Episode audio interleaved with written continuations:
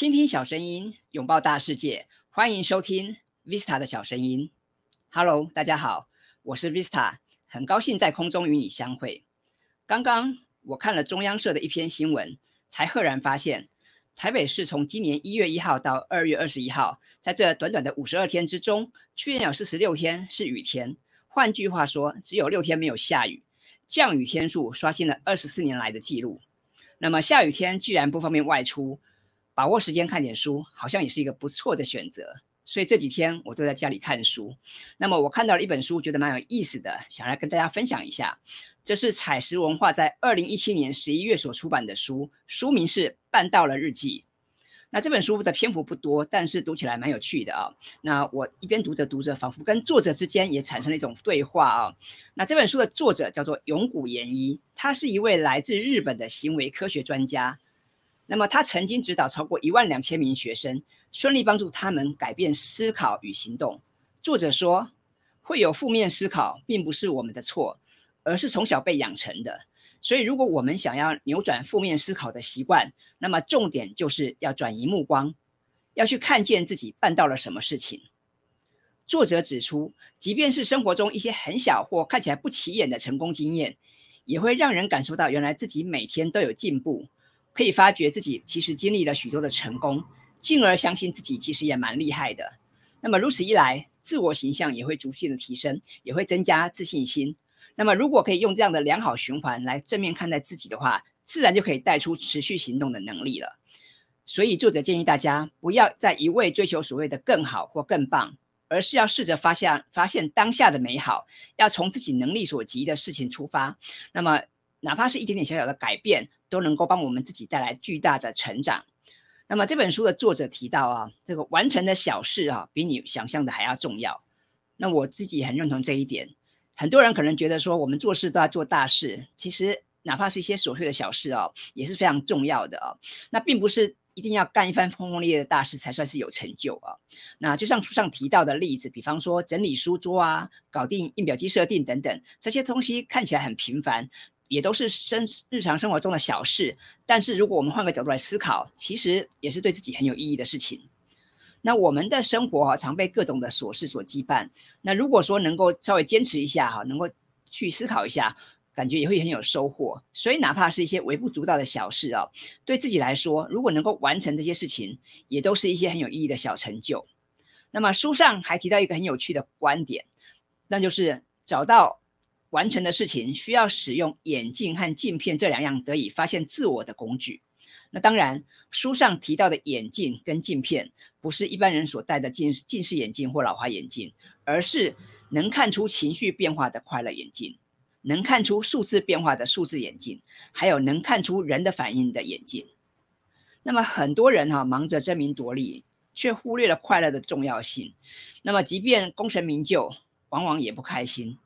想想哈，这样值得吗？其实人生苦短了，我们除了追求名利，很多时候其实我们想要的就是一种简单的生活。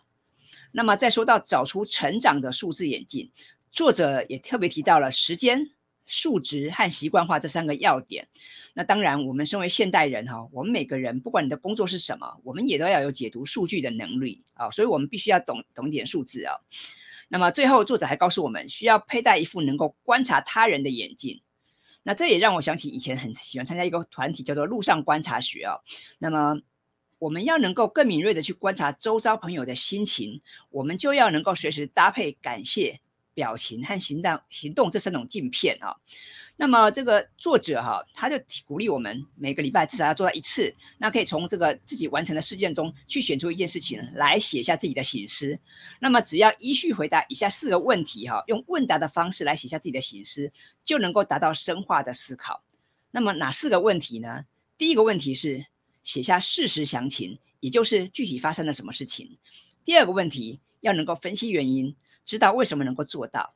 第三个问题要写下内心的感受，知道此刻有什么真实的感受。第四个问题，下一步的行动是什么？那么明天开始我们要做什么改变呢？那这四个问题其实并不复杂哈。那也就是所谓的这个自我的醒思，只要透过这个四 W E H 的方式来帮助自己回想完成哪些任务哦，从行为上做了一些小改变，一定都可以带来一些巨大的转变。那我们要怎么写这个半道的日记呢？作者也告诉我们，只要透过以下三个步骤哈，就可以提升自我的肯定感。那么是哪三个步骤呢？第一个步骤，每天记录一到三件当天完成的事情。作者在书中告诉我们，完成跟做完其实是不大一样的哈。那要怎么样找出值得完成的事情呢？又有哪些事情值得让你每天花三到五分钟啊，去好好去思考，去写下办到的日记呢？这个是非常重要的。那以我自己来说，我现在习惯用 Logseek 这个呃数位笔记软体来记录。那么每天呢，我都会把自己的工作还有这生活中的一些重要事情，我会用条列的方式记在我的这个笔记里面。那重点不只是记录，我还会随时的这个回头检阅哈，然后会会给这个事情下下了一些标签。那么我会透过不断的检阅的方式来去思考自己做了哪些事情，哪些地方还还没有完整。完成哈，那这些地方都很值得继续好好去思考一下。那么第二个步骤就是一周一次哈，花十分钟撰写内省文。那么每周从办到的日记里面选一件事情来深入分析为什么能够办到，那自己心里的感受又是什么？那如此一来哈，你你会发现自己的情绪是是原来是怎么来的？还有就是你也可以从中找到一些新的目标，我觉得也是非常棒的事情哈。所以作者提到说，我们可以一个礼拜花一个花一点时间来写一篇内省文。那么第三个步骤呢，就是将你想到哈能够做的事情能够付诸实行。那么过往啊，我自己也是想了很多的人，但是想了很多不等于做到哈。你光是想到哈没有做到，其实还是等于是白搭。所以呢，我也会建议大家，我们呃可以透过记笔记的方式，做写日记的方式，能够持续的记录。但是重点是为了要实现目标啊，为了能够。帮助我们去去记录重要的事情哈，而且还要反复实践。所以呢，如果你都能够呃好好的去做下这些事情，你一定能够在心中建立正面的形象哈，为你自己的内在或外在带来可见的改变。那刚刚我也提到，我我现在很喜欢用 Logseek 这个软体来记录我每天的大小事。那每天只要花几分钟的时间，用条列的方式来记录自己的所思所得哦，就会对自我成长有很大的帮助。那么简单来讲啊，办到了这本书。《办到了日记》这本书啊，它教我们借由完成事项来提升自我的肯定感。那每天只要花五分钟来记录了办到了清单，你就可以累积许多的小成就，进而为成功奠定良好的基础。